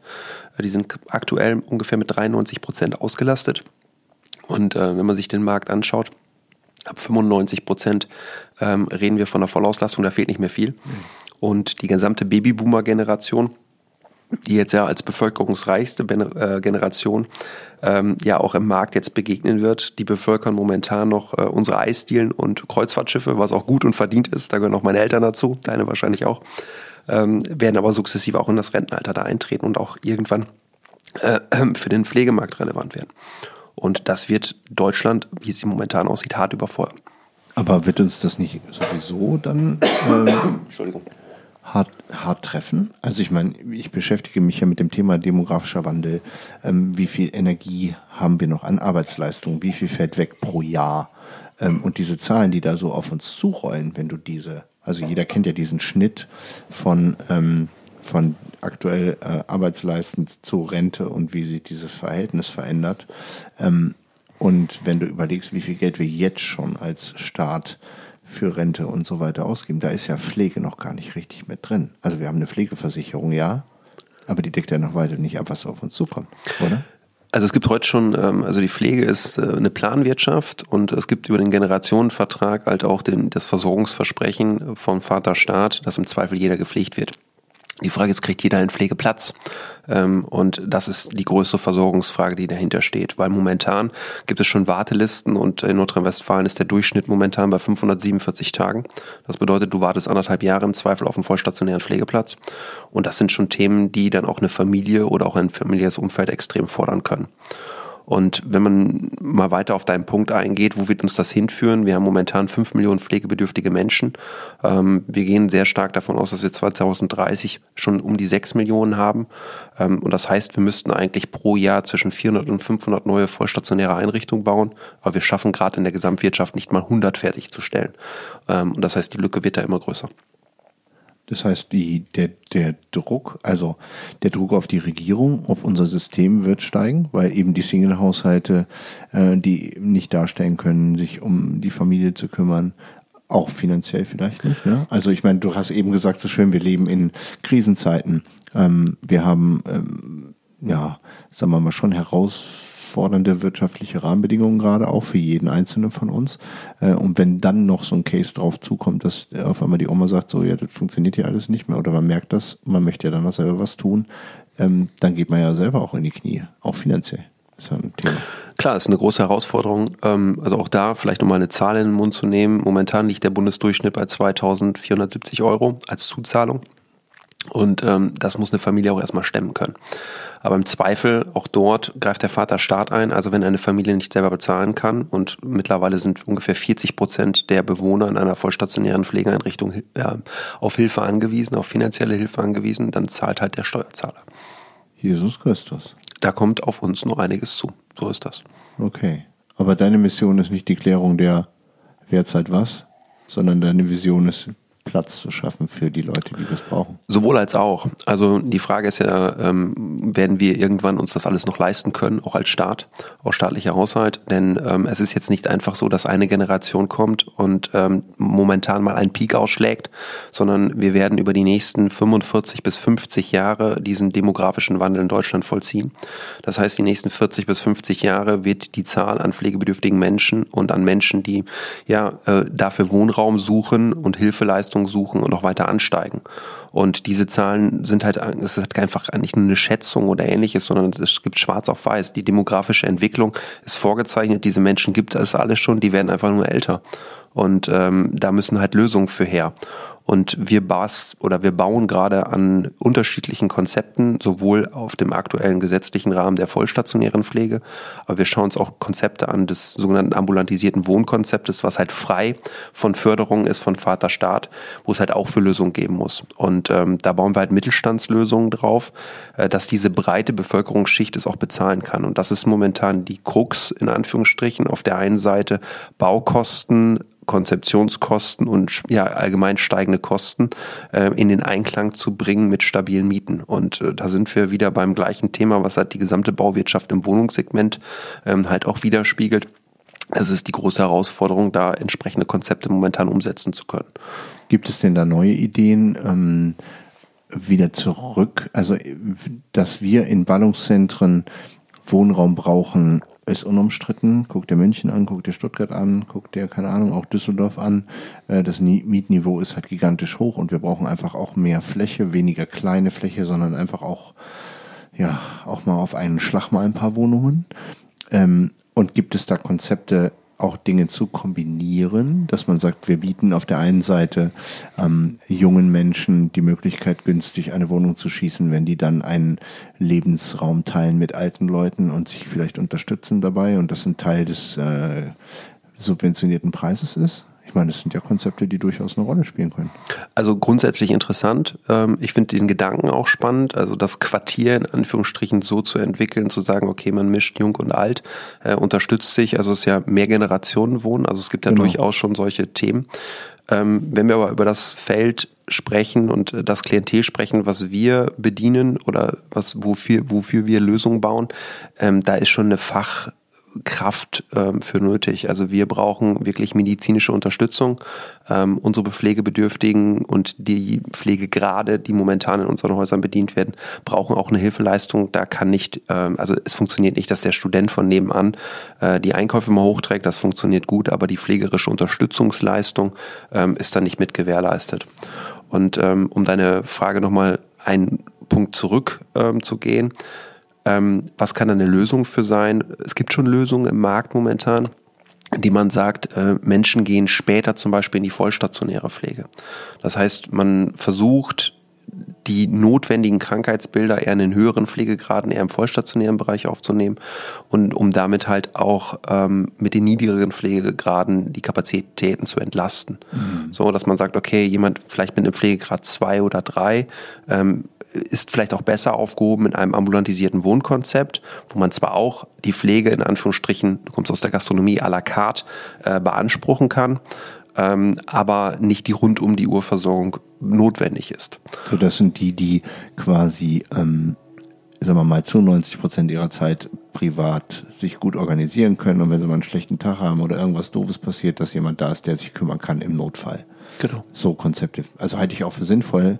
Ähm, eben solange die Aufgabe, also ich komme jetzt halt in, in, in eine Altersstruktur, auch mit meiner Familie, wo solche Dinge sich aufzeichnen oder wir auch jetzt schon mal Todesfälle hatten, ähm, wo wir gemerkt haben, dass der Impact von der Veränderung der Lebens- und Raumbedingungen maßgeblich in die Verschlechterung ähm, der Lebenszustände eine Rolle gespielt hat. Also reißt du einen alten Baum raus aus seinem Garten und pflanzt den vielleicht noch in den schöneren Garten, ist es aber nicht mehr sein alter Garten. Ja. Und das haben wir gemerkt, das ist ein Impact, der ist riesig.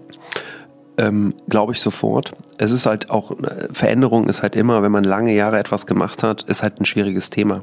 Ähm, aber wir sehen äh, zunehmend, dass die Erholung beziehungsweise auch die Versorgung für jemanden auch im, der im vollstationären Bereich oder auch im, im ambulanten Wohnen untergebracht wird, auf der einen Seite auch ein Erholungsbild für die Familie mit sich bringt. Ähm, ich kann mal ein eigenes privates Beispiel bringen. Ähm, meine Großmutter wurde zu Hause gepflegt und ähm, es ist eine Anspannung sowohl und auch ähm, ja, eine, eine Herausforderung sowohl für das familiäre, familiäre Umfeld, ähm, die familiären Beziehungen, ähm, aber auch für den Pflegebedürftigen. Und wenn jemand 100% Zeit hat, sich mit jemandem auseinanderzusetzen, auch in der, Tag in der Aktivitätengestaltung, in der Tagesgestaltung, ähm, auch sich darum zu kümmern, ist jemand häufig dann auch besser aufgehoben in, im, im vollstationären Bereich. Bin ich völlig bei dir. Also deswegen habe ich gesagt, es ist ja immer, du hast ja zwei Paar Schuhe. Einerseits ähm, finde ich die Idee, mehr Generationen, was ja in südlichen Ländern, ich weiß nicht, ob es Klischee ist oder ob es da einfach so gelebt wird, dass es, äh, es gibt auch in Skandinavien lustigerweise, dass einfach Generationen mehr auch räumlich zusammen sind und äh, Wege miteinander gehen. Ähm, es gibt ja auch Menschen, die das nicht können. Also die einfach sagen, ich, ähm, das ist, äh, was weiß ich, meine Mutter, mein Vater, aber den, den kann ich nicht pflegen, das geht nicht. Also die emotional einfach nicht die Kraft haben vielleicht oder das nicht fühlen oder nicht können, ähm, dem muss ja auch geholfen werden. Deswegen ist halt die Frage, wie kann man, wie ist der Weg, der bestmögliche, auf der einen Seite die Finanzierung, die natürlich mega wichtig ist, gerade so allmannmäßig. Ne? Ich meine, wir sind hier in Deutschland, da fragen wir immer erstmal nach dem Preis.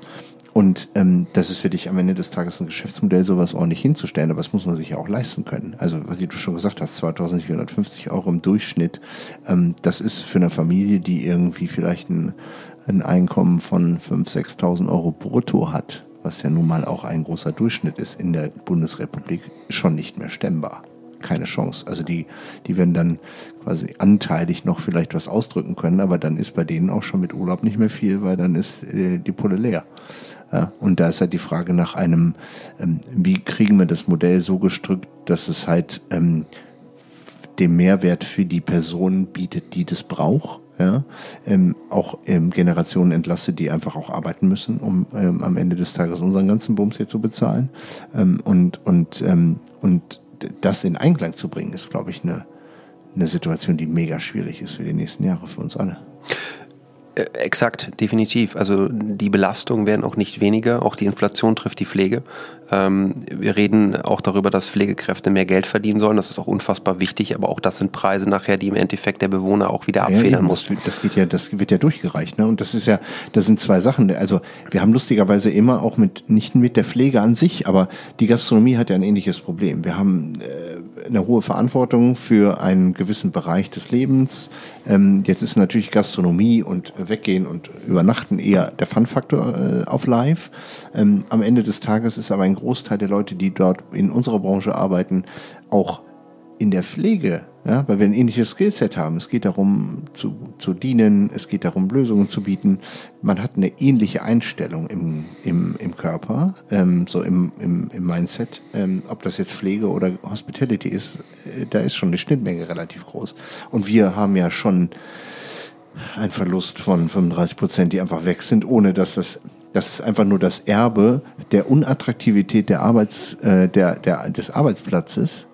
Ähm, nach Covid oder in Covid hat dafür gesorgt, dass 35 Prozent in, aus meiner Bubble, also in meinem Spezialbereich, gerade im Service, die einfach die Branche verlassen haben, was anderes machen die in die Pflege gegangen sind, not sure, die sind wahrscheinlich in andere Bereiche gegangen.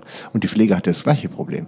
Du, das ist nicht attraktiv, ähm, die Belastungen sind brutal, die Dokumentation kennen wir alle aus den, den Covid-Zeiten, wo auch mal Fenster aufgemacht worden sind, wo auch mal Leute gezeigt worden sind, die sonst keine Bühnen kriegen, die dann auch irgendwann äh, gesagt haben, okay, für Klatschen kann ich mir kein Essen kaufen ähm, und da ist ja was dran. Und deswegen sage ich, es ist halt schwierig, jemanden für die Pflege zu begeistern, weil am Ende des Tages ist es Knochenjob, es ist total belastend, ähm, finde ich jetzt, ähm, ähm, Leute, die altern und vielleicht auch sterben. Also so, wir haben so einen Todesfall gehabt äh, bei uns in der Familie und dieses Team, was diesen Weg begleitet hat, die waren mit der Todesnachricht auch wirklich betroffen. Das heißt, die haben natürlich auch eine Beziehung zu Personen, die dann irgendwann nicht mehr da sind. Und das ist ja was, das machst du ja wir machen sowas zwei, drei, vier, fünf Mal im Leben mit.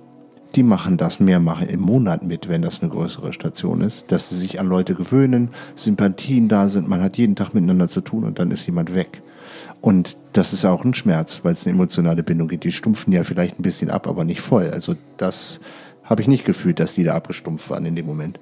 Und das ist ja für uns, also auch für dich in der Planung, wie kriegen wir dieses System so sinnvoll aufgestellt, dass wir das anbieten können.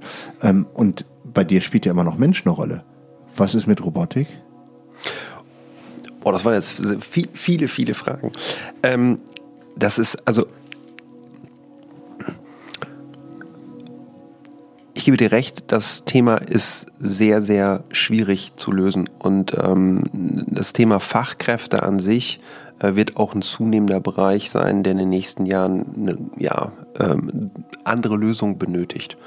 Ob jetzt Robotik ein Thema ist, was uns da helfen wird, glaube ich erstmal kurzfristig nicht. Es gibt zwar Lösungen ähm, aus dem Ausland, es gibt äh, in, in, Asien äh, gibt mhm. es Pflegerobotoren. Ich war letztes Jahr auf einer Messe, ähm, da gibt es auch einen kleinen Roboter, der macht dann äh, Übungen für Bewegung und ähnliches und Unterhaltung. Da werden Roboter mal getestet, aber ich sehe das noch nicht, dass das flächendeckend ähm, genutzt wird für diesen Bereich. Ähm, ich glaube, um in der Pflege in den nächsten Jahren auch in Deutschland Lösungen zu bekommen, werden wir deutlich mehr Menschen ähm, ja, aus dem Ausland in die Migration holen müssen, die uns hier helfen. Es gibt mittlerweile in vielen Ländern Pflegeschulen, die auch insbesondere für den deutschen Markt ausgerichtet werden ähm, und dass man dort Pflegefachkräfte ähm, dort vor Ort schon ausbildet, ähm, mit einem, ähm, ja, mit dem Sprachkenntnissen ausbildet, sodass sie hier vor Ort agieren können und die auch teilweise eine sehr tolle Ausbildung haben und auch von der Qualität sehr gut sind. Das haben wir selber in einem eigenen Haus, wo ein, ein ähm, öffentlich-kirchlicher Betreiber drauf ist, schon erlebt, dass das sehr gut funktioniert und ähm, darüber müssen wir uns in den nächsten Jahren bewusst sein, dass wir dort auch eine sehr, sehr ja, ähm, strategische Migration benötigen, ähm, um für diesen Markt in der Zukunft gewappnet zu sein. Und du sagtest auch, aus deiner Perspektive ist der Job äh, weniger attraktiv und sexy. Ähm, wenn ich das jetzt mal, diese Worte ähm, Pflegebedürftigen aus unserem Umfeld, ach nicht Pflegebedürftigen, ähm, Pflegern aus unserem Umfeld mal widerspiegel ähm, und ich führe häufig Gespräche mit denen, die sagen, ja, Sebastian, ich verstehe deine Sicht, ähm, dass das für dich auch schwierig sein mag. Ähm, für uns ist es aber eine Ehre, einen Menschen auf diesem Weg mit begleiten zu dürfen. Und ich glaube, man lernt in der Ausbildung und viele von den äh, Kolleginnen und Kollegen haben dort ähm, ein Mindset entwickelt, äh, was anders ist, als was wir beide heute haben. Ja, wir schauen auf eine anderen, aus einer anderen Sicht drauf. Ähm, und ich glaube, die haben für sich ein, ein, ein Mindset der Ehre ähm, dort entwickelt und ähm, ja, etwas anderes verinnerlicht, dass man auch mit diesen schwierigen Themen halt auch anders umgehen kann. Und ähm, ich bin sehr, sehr dankbar, dass es so viele Menschen gibt, die diesen Job ausüben. Der wird mit Sicherheit nicht einfach sein und das wird auch mit Sicherheit in den nächsten Jahren nicht einfacher werden. Deswegen ist es umso wichtiger, dass junge Menschen auch für motiviert werden, diese Verantwortung zu übernehmen, um dass wir halt auch mehr Menschen noch aus dem Ausland bekommen, die auch bereit sind, hier äh, Fuß zu fassen und Lust daran haben, äh, im deutschen Markt zu arbeiten, äh, um dieses Thema, diese gesellschaftliche Herausforderung, die uns insbesondere in Deutschland sehr hart treffen wird, halt auch mit zu meistern. Mm, ja, gebe ich dir. Also, erstmal, ich habe genau diese Leute kennengelernt. Ähm, und zwar auch wie ein Blumenstrauß. Ich habe Leute kennengelernt, die, ähm, die sehr jung, also die Frage danach, ist das sexy, ist nicht, ist überspitzt, weil ich lebe mit dieser überspitzten Diskussion in meiner Branche jeden Tag. Und es gibt genug Leute, die in meiner Branche sagen so, heute wieder 14 Stunden die Hölle, yeah, let's go it, weil die lieben das, was sie tun. Und in der Pflege kann ich mir vorstellen, ist das Gleiche. Und ich durfte in diesem Prozess auch Leute kennenlernen, die sehr engagiert, sehr lieb sind, die ähm, eben diese Güte und Ruhe haben, die man auch mit alten und vielleicht auch mit dementen Menschen, demenzkranken Menschen braucht. Man muss umsichtig sein, man muss einfach im, im freundlichen Ton anschlagen. Und, und das habe ich kennengelernt, entweder mit Dialekt, also aus anderen Ländern, ähm, die einfach sagen, okay, ich mache diesen Job jetzt hier in Deutschland, weil es für mich eine Chance ist. Oder eben auch, und das fand ich faszinierend, Leute, die einfach in Deutschland ähm, ganz normal zur Schule gegangen sind, im Background hier haben, aber ich habe mich bewusst dafür entschieden, ähm, weil ich ähm, das für wichtig halte oder ich habe äh, durch meine Großeltern oder irgendwas eine, einen Hang dahin, ähm, dieses Thema mitzubegleiten und mir ist es wichtig. Also das habe ich kennengelernt und ich, das ist, gebe ich dir recht, der ausschlaggebende Punkt, wie können wir das äh, darstellen mit den Leuten und ich glaube, die Frage ist, wie attraktiv ist Deutschland in 20 Jahren noch als Standort? Da, hallo Herr, hallo äh, Regierung, ähm, äh, hallo liebe Leute da draußen. Alter Schwede, wir sind gerade äh, vor Entscheidungen und auch vor Wegen. Also Trump steht vor der Tür. Äh, wir haben hier große Demonstrationen, AfD, tralala, hast du nicht gesehen. Puh, not sure, ob das jetzt alles gerade so der richtige Weg ist. Ich will jetzt nicht zu politisch werden, aber ich glaube, ähm, am Ende des Tages ist dein Modell an sich ähm, super wertvoll als Asset, also als Investitionsmöglichkeit für jemanden, der das erkennt. Ähm, und am Ende des Tages ist es ja nicht nur rein, ich baue ein Haus, irgend so Luxusding, wo nur reiche Leute drin sind und dann ist gut, sondern es ist ja ein Asset, der der Gesellschaft zur Verfügung steht. Exakt. Und das also ist ja das, Zielgruppe auch, ne? Exakt. Also wir versuchen Win-Win für alle Beteiligten zu schaffen. Also Zielsetzung ähm, ist von diesem Produkt, was wir anbieten, ähm, auf der einen Seite neue Pflegeplätze zu schaffen, auf der anderen Seite ähm, aber auch ähm, Möglichkeiten der Kapitalanlage zu schaffen. Und äh, wir behalten die Häuser nicht alle selber. Wir teilen die auf in sogenanntes Teileigentum und verkaufen die Einheiten an Investoren, um Menschen äh, ein regionales Kapitalanlageprodukt mit äh, einem erweiterten Sinn zu geben. Und äh, das ist auch ein Thema, was wir einfach jetzt in den letzten Jahren gemerkt haben. Ähm, die Menschen wollen wieder mehr Sinn haben in den Dingen, die sie tun. Äh, und das nicht nur äh, im Bereich, ähm, was sie in ihrem eigenen Job haben oder was sie für ein Umfeld haben, sondern auch, wie sie ihr Geld anlegen. Und ähm, ja, ich glaube, da haben wir eine ganz gute Nische gefunden, ähm, die ja wachsende Begeisterung auch erfährt auf der Kapitalanlegerseite. Ja, also ich finde es ja auch die Frage nach Purpose, so worein investiere ich mein Geld? Ähm, natürlich äh, Nachhaltigkeitsthemen, Future-Themen sind mir wichtig, weil ich habe Kinder und ich will auch, dass, ähm, dass die noch eine Zukunft haben. Ich habe mich ja bewusst dazu entschieden und ich möchte auch, dass die sich nochmal bewusst dazu entscheiden, dass irgendwie wir weitermachen können hier als Menschen. Und am Ende des Tages geht es ja auch darum, wie kann ich das, was ich als Asset habe, das, was ich investieren kann, so anlegen, dass ich meinem persönlichen Purpose gerecht werde. Und da ist das zum Beispiel ein Thema, was ich super spannend finde, nämlich auf der einen Seite Wohnraum zu schaffen und zwar nicht die nächste Luxusimmobilie. Ich meine, wir sind hier bei den Düsseldorf, wir kennen das Thema. Hier haben wir diese äh, Ghettos, die jetzt hier zu Genüge irgendwie gebaut worden sind, wo wirklich nur die Reichen mit den Reichen und so weiter. Ähm, die hilft uns aber in der Gesellschaft gerade überhaupt nicht weiter. Und wenn die alle mal alt sind, dann haben die alle, naja, nicht alle, die können dann immer noch zu Augustinum oder wie heißen, da gibt es ja so diese Luxusketten, aber ähm, du weißt, was ich meine. Ne? Ich, ja, wir ähm, stehen irgendwann vor demselben Problem, egal wo du herkommst. Das ist so. Ähm, nur auch da muss man sich drüber klar sein. Ähm, wir haben halt noch eine sehr, sehr große Mittelschicht in Deutschland. Ähm, und für die brauchen wir Lösungen. Und auch der zur jetzt heutigen gehobenen Schicht und auch vielleicht heute in diesen Luxus-Wohnblöcken, äh, nenne ich sie mal, äh, die in Düsseldorf auch zu Reihe stehen äh, Wohnen ist auch die Frage, wie viel Pflege kann ich mir nachher und möchte ich mir auch leisten ne? und kann ich mir für mein Umfeld leisten. Und äh, wenn man über die Luxuspflege spricht, dann reden wir von Beträgen von 12, 10, 12.000 Euro ja, pro Monat. Ja. Ähm, und ähm, das ist halt auch, so kann auch ein großes Vermögen relativ schnell klein werden. Ähm, und das ist die Frage, kann ich das, möchte ich das oder was gibt es da für Lösungen? Und ich glaube, ähm, für uns ist es wichtig, eine Mittelstandslösung zu schaffen, dass es äh, eine breite Anzahl der Bevölkerung auch eigene Lösungen für sich entwickeln kann, auch mal unabhängig abhängig von der staatlichen Refinanzierung. Und das ist, glaube ich, das Thema. Und dass Menschen auch sagen, okay, ich übernehme jetzt heute Verantwortung auch für mich selber und für meine Kinder in Zukunft, ähm, dass ich für mich eine Lösung schaffe oder für meine Kinder eine Lösung schaffe. Ja, aber es ist ja auch ein, ein familiäres Thema. Es ist ja nicht nur, ähm, dass man sagt, okay, wenn es dann mal so weit ist, dann gehe ich in irgendeine Einrichtung. Erstmal muss eine Einrichtung da sein, das ist Nummer eins. Äh, Nummer zwei, sie muss bezahlbar sein. Und Nummer drei, am besten ist sie noch in einer räumlichen Nähe äh, von deinem Umfeld, wo du gerne untergebracht werden möchtest. Und ähm, das ist ja die große Herausforderung, soweit auch schon äh, in die Glaskugel zu gucken. Und ähm, da haben wir als Unternehmen einfach versuchen wir jetzt Lösungen für zu schaffen. Ähm, auf der einen Seite, dass wir deutschlandweit ähm, ja Anlagen bauen, errichten, das ist das eine Thema. Auf der anderen Seite, dass wir auch so ein sogenanntes bevorzugtes Belegungsrecht mit aufgebaut aufgebaut haben. Das bedeutet, dass im Zweifel, egal wo man seine Immobilie gekauft hat, man aus dem Netzwerk unserer Einrichtungen da haben wir mittlerweile 270 Einrichtungen im Netzwerk drin, ähm, sich eine Einrichtung aussuchen kann für sein bevorzugtes Belegungsrecht, sodass man, wenn man in der Familie ein, ein Worst-Case-Szenario hat, auch eine Lösung hat im regionalen Umfeld, was man dann auch benötigt. Ja, das ist ja mega, mega wichtig eigentlich auch. Ne? Also weil die Familie muss in der Nähe sein, vielleicht auch noch am Anfangsstadium natürlich auch Wegbegleiter, Freundinnen, Freunde, was auch immer, auch wenn man jetzt nicht mehr zu Hause wohnt, aber dass man irgendwo noch stattfinden kann. Ähm, weil was macht uns glücklich als Mensch? Der soziale Kontakt. Das ist so. Das ist so. Mega spannendes Thema.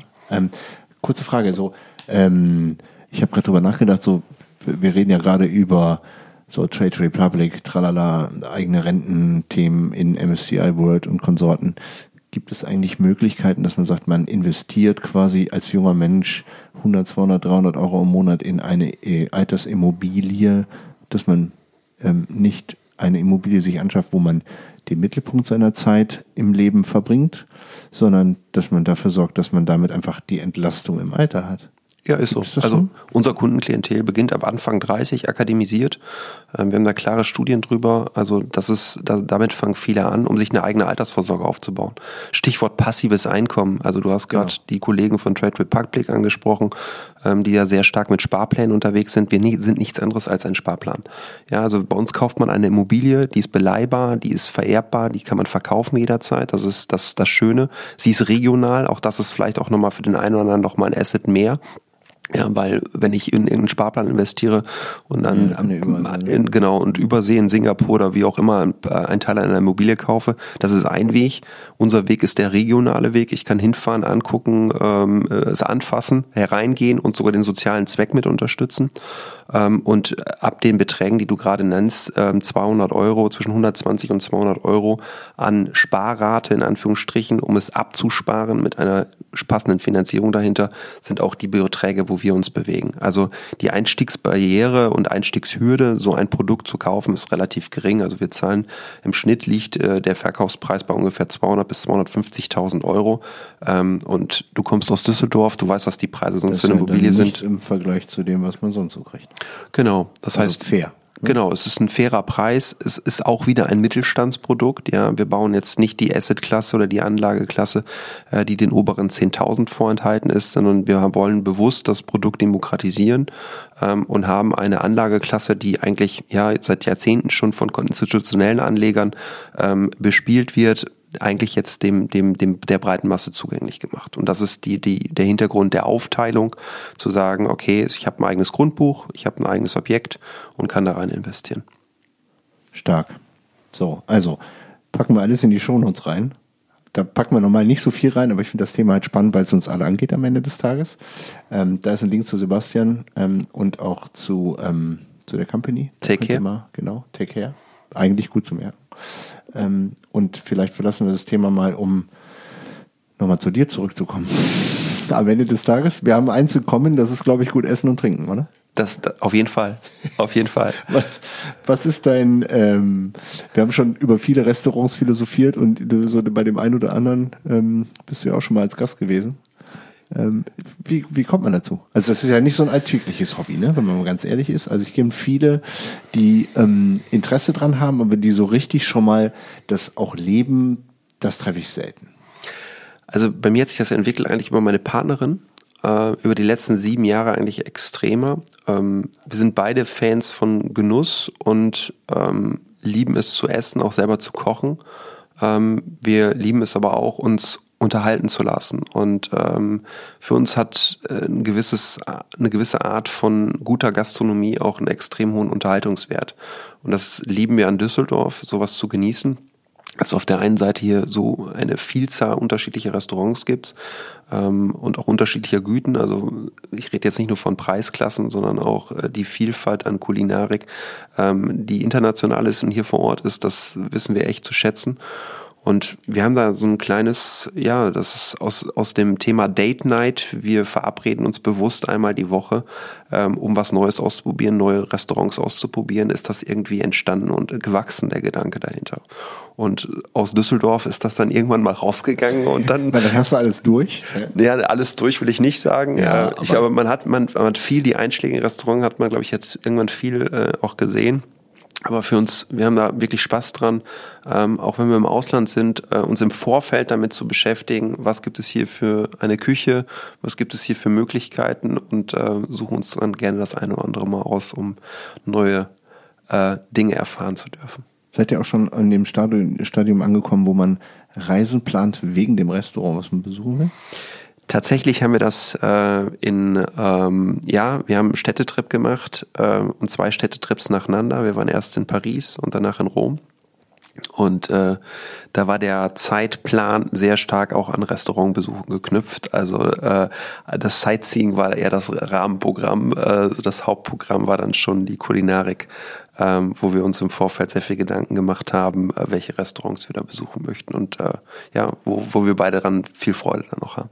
Also Call, call, call us nuts, ja. Also ich meine, das ist ja wirklich ein Thema, wo manche sagen, so habt ihr eigentlich noch alle zusammen. Ich meine, ich mache das natürlich, klar, bei uns ist es wieder ein anderes Thema, weil wir leben von dieser Welt. Natürlich, wir müssen sie verstehen und manche Dinge kriegt man halt mit und denkt sich so, Alter, das auf die Liste, das muss ich auf jeden Fall mal ausprobieren, ne, wenn man so da drin ist. Aber ähm, wir haben auch schon äh, Trips nach, keine Ahnung, nach Madrid oder nach äh, Mailand oder so, dann eben, weil da so ein Drei-Sterne-Restaurant ist, was wir unbedingt besuchen wollten und dann ist dann so ein Kurztrip von zwei Tagen, der ist eigentlich dafür da, um das Restaurant zu besuchen. Ja, und der Rest ist einfach Beiwerk. Das, Sightseeing ist Beiwerk, hinfliegen, zurückfliegen und so Kaffee vorher, nachher und noch was anderes besuchen, das ist Beiwerk. Das kann genauso passieren, ja. ja. lustig. ähm, aber sagst du, das ist, ähm, also ist wahrscheinlich wie eins zu vielen Hobbys, ähm, das natürlich am Ende des Tages, klar kostet das Geld und für viele ist das ein Unverständnis, weil sie sagen, okay, das ist halt nur Essen. Ähm, jetzt kann man auch sagen, gut, aber jetzt da irgendwie in St. Andrews oder irgendwo so einen weißen Ball durch die Gegend, ist auch nur ein weißen Ball durch die Gegend kicken, ne? Also ist ja immer Betrachtungsweise am Ende. Ähm, aber findest du, dass, äh, dass das Thema ähm, zugänglich ist oder ist es ein Nerd-Thema? Würde mich jetzt mal so interessieren aus der Konsumersicht. Ähm, ob es ein Nerd-Thema ist. Nee, ich glaube, ähm, es, ich glaube, es gibt unterschiedliche Menschen, die einfach da einen Wert drauf legen. Für die einen ist es Prestige vielleicht, ähm, für die anderen ist es aber auch wirklich Genuss und das, der, der, das Interesse daran, Neues zu entdecken. Äh, und bei uns ist es äh, definitiv Zweiteres. Also für mich muss da auch oder auch für meine Partnerin muss da nicht immer ein Stern dran stehen ähm, wir gucken uns auch gerne äh, die kleinen Newcomer-Stars an und schauen uns die an, die Potenzial haben, irgendwann mal dahin zu kommen. Ähm, und da haben wir viel mehr Freude dran, halt, als nur die alten, auch renommierten Schinken uns anzugucken. Also für uns sind die Youngstars manchmal viel, viel interessanter, äh, die da heranwachsen. Und äh, ja, das, das sind so Themen, die zu finden, ist eigentlich schon so ein bisschen bei der Suche fängt es an, so wie das kleine Trüffelschweinchen, ähm, das eine oder andere, die eine oder andere Fachlektüre zu wälzen. Da könntest du jetzt, wird der Nerd-Charakter wieder reinpassen. ähm, aber das, das macht schon Spaß, dann irgendwie sich auf Urlaub vorzubereiten. Und das ist auch unfassbar irgendwie befreiend dann auch ähm, für äh, ja für den Geist äh, sich dazu entholen äh, vom Job und zu sagen okay ähm, ich kümmere mich jetzt mal um so ein Thema und äh, fress mich da intensiv rein und habe dann jetzt wieder was Tolles Spannendes gefunden wo man sich dann auch freut es dann auch persönlich vor Ort zu besuchen. Ja das finde ich äh, das finde ich äh, ist ein gutes Thema. Nämlich also es ist natürlich was anderes einfach nur eine Liste durchzuarbeiten und zu sagen so okay was bietet denn der Geht Michelin in der Stadt an und kriege ich noch einen Tisch und dann let's go ja? Das ist der einfache Weg. Ähm, aber zu gucken, okay, wer ist jetzt hier neu, da muss man natürlich auch schon relativ tief äh, sich mit äh, Food-Influencern, also weil die neuen Aufstrebenden und die, die frischen Openings, die sind ja nicht immer ganz oben auf der Liste von allen, ne? egal wo, TripAdvisor, tralala, da werden die nicht zu finden sein. Und äh, deswegen finde ich es sehr spannend, sich dann mit dem Thema in so einer Frühphase zu beschäftigen, weil die ja eigentlich noch nirgendwo auftauchen. Also beste Beispiel hatten wir ja mit unseren Guys hier, mit den, den Gourmet Boys, äh, dass wir bei, bei Jörg Wissmann waren, liebe Grüße an der Stelle, ähm, der ein frisch eröffnetes Restaurant, natürlich hat er einen gewissen Background und man weiß, dass der kochen kann, aber der ist ja auf keinen der Guides eigentlich so zu finden, wie, wie man das eigentlich erwarten würde oder was wir da wiedergefunden haben. Ja, und ist das so. ist halt auch eine spannende Facette der Gastronomie, finde ich. Ne? Umso spannender finde ich es auch. Also ich, ich finde, wenn äh, es gibt auch Restaurants, die werden dann so oberhyped und ähm, man freut sich da sowas drauf. Wir hatten mal so ein Aha-Erlebnis. Ähm, da waren wir noch ganz in den Anfängen, wo wir so ein Thema mal für uns entdeckt hatten. Und äh, dann waren wir in London und äh, Jasmina hat ein tolles Restaurant rausgesucht. Dann kommen wir, gehen da hin und ja, auf einen Samstagabend so ein Klassiker. Ja, dann stehen wir davor und die haben irgendwie ähm, zehn Tische gehabt und gefühlt standen 160 Leute vor dem Restaurant und wollten da rein, weil es gerade so overhyped war über diesen Kanal, äh, wo es dann da auch gestreut wurde. Und das war für uns dann auch so das Signal zu sagen, okay, da ist der Drops jetzt schon gelutscht, äh, da ist das Thema für uns halt dann auch schon wieder uninteressant. Und ja. äh, dann, ähm, also wir haben Spaß, da wirklich zu suchen und äh, neue Dinge rauszufinden. Ähm, und ja, das äh, haben wir im letzten Jahr auch äh, sehr erfolgreich geschafft. Äh, auch in Verbindung mit Hotellerie haben uns zwei, drei neue Themen angeschaut, ähm, wo wir dann halt auch in einer frühen Eröffnungsphase in den Restaurants waren uns, die uns ähm, ja zugänglich gemacht wurden. Und dann ist es eine spannende Erfahrung, das einfach auch mal mitzubekommen, wie das da aufgebaut wird und was, was für neue Gedanken da sich ein Team macht, äh, um seinen Gast zu überraschen. Ja, und auch schön ist, finde ich, ähm, wenn man einen Weg äh, erkennt und da, daran glaubt und von früher Zeit schon Fan von manchmal auch neuen Wegen ist. Also es geht uns so, ne? Wir haben so ein, es gibt eine neue Küchenausrichtung oder es gibt einen neuen Trend äh, irgendwie so von der von der Aufmachung des Restaurants, von dem so less is more, kleinere Teams wegen Fachkräftemangel. Das heißt, die ganzen Strukturen werden gerade klein und es gibt mehr so Chef-Stable-Konzepte, die manchmal sehr frei sind, weil sie einfach mit einem sehr kleinen, ähm, also sie müssen nicht jedem gefallen, wenn du weißt, was ich meine, sondern du hast eine sehr freie Küche, weil derjenige, der da steht, einfach sagt, mit dem bisschen, was wir hier an Menschen haben, ähm, kann ich machen, was ich will und ich kriege es trotzdem finanziert. Und ich muss mich nicht jedem anbieten, sondern ich kann halt so meinen Stiefel. Finde ich total stark. Total stark. Ja. Und wenn die dann von Anfang an den Weg so gehen und dann halt so die ersten Bewertungen kommen und dann so Newcomer of the Year, keine Ahnung was und so, das finde ich mega spannend, wenn man weiß für sich selbst, man ist ganz früh dabei gewesen, hat das verfolgt und das äh, weiß man, dass das gut funktionieren wird. Ne? Das äh, ist ein schöner Punkt. Ich weiß noch damals, Volker Dorsch, als der äh, hier in, als Dr. Kosch Ah, Drockosch, ja. ja. Der hat ja jetzt aufgehört. Ich weiß. Ja. Äh, ähm, aber als er nach Düsseldorf gekommen ist, mit der Philosophie zu sagen, friss oder stirb, es gibt ein Menü und du kannst höchstens entscheiden, wie viele Gänge du isst. Und jetzt kannst du mir noch sagen, ob du eine Unverträglichkeit hast oder nicht. Ähm, und ansonsten ist das, ähm, ja, feel free, du kannst kommen und gehen, ähm, aber was auf der Karte steht, entscheide ich. Und das fand ich, diese Philosophie von Anfang an äh, für die hochpreisige Gastronomie fand ich spannend, fand ich total spannend. Ähm, und da haben wir auch, ja, ich weiß nicht, vor sieben Jahren ist es, glaube ich, her, ähm, war das auch einer der ersten Restaurants, die wir in dieser Art mit ausprobiert haben. Ja, ja und wir direkt eine gute Bewertung gemacht und der hat den Land jetzt zugemacht und geht jetzt auf Wanderschaft mit seiner Frau. Ja, spannend. Ja, finde ich auch spannend. Also einfach zu sagen, weil die Gastronomie ist halt doch ein, naja, sagen wir mal sagen, herausforderndes Umfeld, haben wir ja schon drüber gesprochen. Und, und die Entscheidung war, finde ich mega gut, zu sagen, ich gehe lieber jetzt und komme noch leicht den Berg hoch und gucke mir die Sicht da oben an, anstatt in 15 Jahren, wenn ich nicht mehr so gut da hochkomme und mir es nicht mehr so viel Freude macht. Ja. Äh, und das ist eine bewusste Entscheidung, die respektiere ich, finde ich mega gut. Ja? Auch mal loszulassen. Auf jeden Fall. Kann ja auch nicht jeder. Auf jeden Fall. Ja. Aber Reisen ist ein Thema und Sport so? Also jetzt mal, um eine persönliche Facette nochmal aufzumachen. Ich mein Reisen auf jeden Fall, äh, Sport auch. Momentan etwas weniger, ähm, aber äh, durchweg auch. Also ich bin begeisterter Mountainbiker, äh, fahre gerne mit dem Mountainbike. Äh, jetzt wird man sagen, in Düsseldorf, wo sind denn da deine Berge? Aber ich habe ja ich habe ein paar Hügel gefunden ähm, und ich finde es auch manchmal einfach einfach nur sehr erfrischend äh, am Rhein über die Rheinwiesen ähm, zu brettern ähm, und äh, da mal entweder früh morgens ähm, oder am Wochenende mal so ein bisschen die Natur zu genießen. Und äh, wie du weißt, leben wir in Goldsheim und äh, man kommt halt super schnell raus Richtung Kaiserswerth. Und das macht schon Spaß einfach. Ähm, naja, und du kannst ja auch im Aperwald oder im genau, Wald. Genau. Äh, da gibt es genug äh, Single Trails. Man, man wundert sich, ne? wie ländlich dann doch Düsseldorf sein kann. Ja, ähm, und auch äh, wenn man so den einen oder anderen Weg, es gibt so ein paar versteckte Single Trails, die man nicht auf den ersten Eingang, also wo man die Eingänge nicht sofort findet da im Wald. Und jetzt fahre ich da schon seit, jetzt oute ich mich, wie alt ich bin, aber ich fahre da seit 1994, glaube ich, mit dem Mountainbike da durch die Gegend. Ähm, und das äh, mit Rad Nummer 1, das habe ich immer noch übrigens, ja, mit dem allerersten Zaska habe ich mir damals gekauft und Natürlich habe ich jetzt auch noch ein anderes, klar, was auch ein bisschen komfortabler ist und Scheibenbremsen und Fully und so. Aber, aber kein E, oder? Nee, nee, nee, nee. Also ich bin noch der, der, äh, der schnauft und schwitzt, wenn er fährt. Ja, Sehr gut. Ich gehöre noch nicht zu denen, die dann, mit dem E-Bike fahren. Dann können wir zusammenfahren. Ja, ja genau. Okay.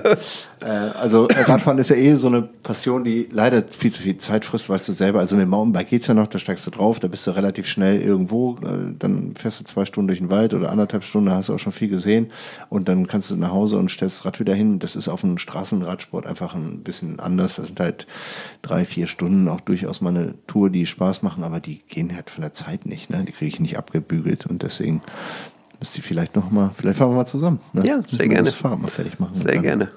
Mal die Klicks drauf und dann geht's los. Und am schönsten sind ja die Pausen, das weißt du ja, ne? genau, richtig, ja.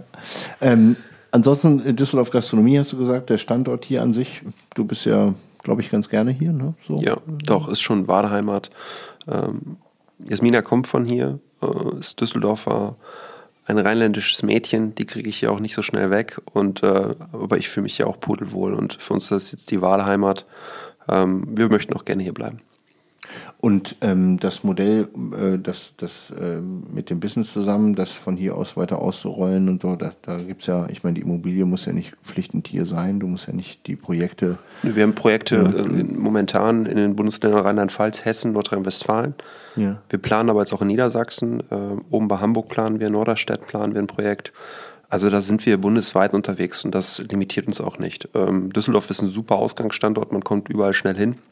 Das ist genau und die Entscheidung, warum ich zurückgekommen bin, weil du bist überall relativ schnell. Also ja. ob selbst mit der Bahn bist du in Hamburg in dreieinhalb Stunden irgendwie mit, der, mit dem ICE, kannst du schon durch ein bisschen Arbeit, ist mega. Und Düsseldorf hat für uns auch eine optimale Größe. Ne? Also was, was wir vielleicht in, in Rheine oder in anderen Städten, Mittelstädten vermisst würden, ähm, ist halt hier total gegeben und ist nicht zu groß, nicht zu klein. Ähm, also für uns ist es die perfekte Größe. Ja, so soll es sein. Richtig. Und bei den Boys, ja, bist ja auch oft am Start, soweit es geht. Ne? Also ich ich, ich habe auch Bock. Also ich bin ganz ehrlich, es macht unfassbar viel Spaß. Und äh, ich weiß gar nicht, jetzt anderthalb Jahre bin ich jetzt dabei. Ähm, ich kenne mit Sicherheit noch nicht alle, aber ich bemühe mich immer auf jeder Veranstaltung so zwei bis drei neue äh, Gesichter kennenzulernen und auch ein bisschen mehr darüber die Jungs zu erfahren. Und äh, es macht unfassbar viel Spaß. Und äh, ja, ich freue mich auf äh, viele neue gemeinsame Geschichten, äh, die wir dann irgendwann mal erzählen dürfen. Und äh, ne, es macht, macht Spaß und Laune und Lust auf mehr. Schön, freut mich. Bin ich mega gut. Und ähm, was hast du noch? Hast du noch einen, so einen Tipp für den Hörer? So als Outro quasi so? Dass du sagst, irgendwas, was man als Habit mal anfangen kann oder meine, wir haben schon Leute, die gesagt haben, ich mache morgen mein, mein Dings und mache mein Yoga und der andere hat den Tipp und der andere hat den Tipp. Ein Tipp? Der hat sogar sei einfach ein bisschen freundlicher am Leben, hatten wir auch schon mal, ist auch gut. Finde find ich gut, finde ich gut. Ähm, ich finde einfach mal machen ist ein guter Spruch äh, und eine gute eine gute Herangehensweise. Also ähm, das hat mir in den letzten Jahren nicht oder mir viel gebracht eigentlich, wenn man darüber nachdenkt und sagt, okay, nicht immer alles kaputt denken und ähm, alles zu analysieren bis ins letzte Detail und äh, versuchen, das letzte Risiko zu minimieren, ähm, sondern einfach auch mal Dinge anpacken und angehen. Und ähm, ich glaube, das ist vom Tun kommen oder ins Tun kommen. Das ist, glaube ich, ein ganz, ganz wichtiger Move. Und ähm, das erlebe ich eigentlich auch noch häufig, auch insbesondere, wenn man sich mit anderen Menschen austauscht. Es hat viele tolle Gedanken einfach unterwegs sind äh, und viele tolle Ideen da sind, aber äh, das die ist nicht dann, in die Umsetzung kommen. Genau, die nicht, die nicht in die Umsetzung kommen. Und äh, das ist ähm, das mir eigentlich, wenn ich mir das selber immer wieder vors Gesicht halte als Spiegel vor Augen halte, das gibt mir manchmal nochmal den einen oder anderen Kick oder den einen oder anderen Ruck nochmal Dinge jetzt direkt anzupacken oder ähm, aber oder auch manchmal auch bewusst Dinge sein zu lassen. Aber einfach mal machen und ins Tun kommen ist immer halt äh, besser als, als alles kaputt zu denken. Sehr schön. Also quasi mit dem Herzen Ne? Nicht nur mit dem Kopf alles tot und mit, mit dem Herz Bauch. und Verstand. Ja, und auch nicht aus dem Bauch alles äh, rauszumachen, aber am Ende des Tages mal ja, den Mut zusammenbringen und mal Dinge einfach umzusetzen. So ist es. Mega. Sebastian, vielen Dank, dass du hier warst. Danke für deine Zeit. Und äh, ja, für alle, die da draußen jetzt äh, nochmal eine neue Facette haben in Sachen äh, Altersvorsorge, macht euch Gedanken drum, es kommen wilde Zeiten auf euch zu und auf eure Kinder erst recht. Also von daher Mega spannendes Thema. Vielen Dank für die Insights. Danke dir. Bis dann in der nächsten Episode. Stay tuned.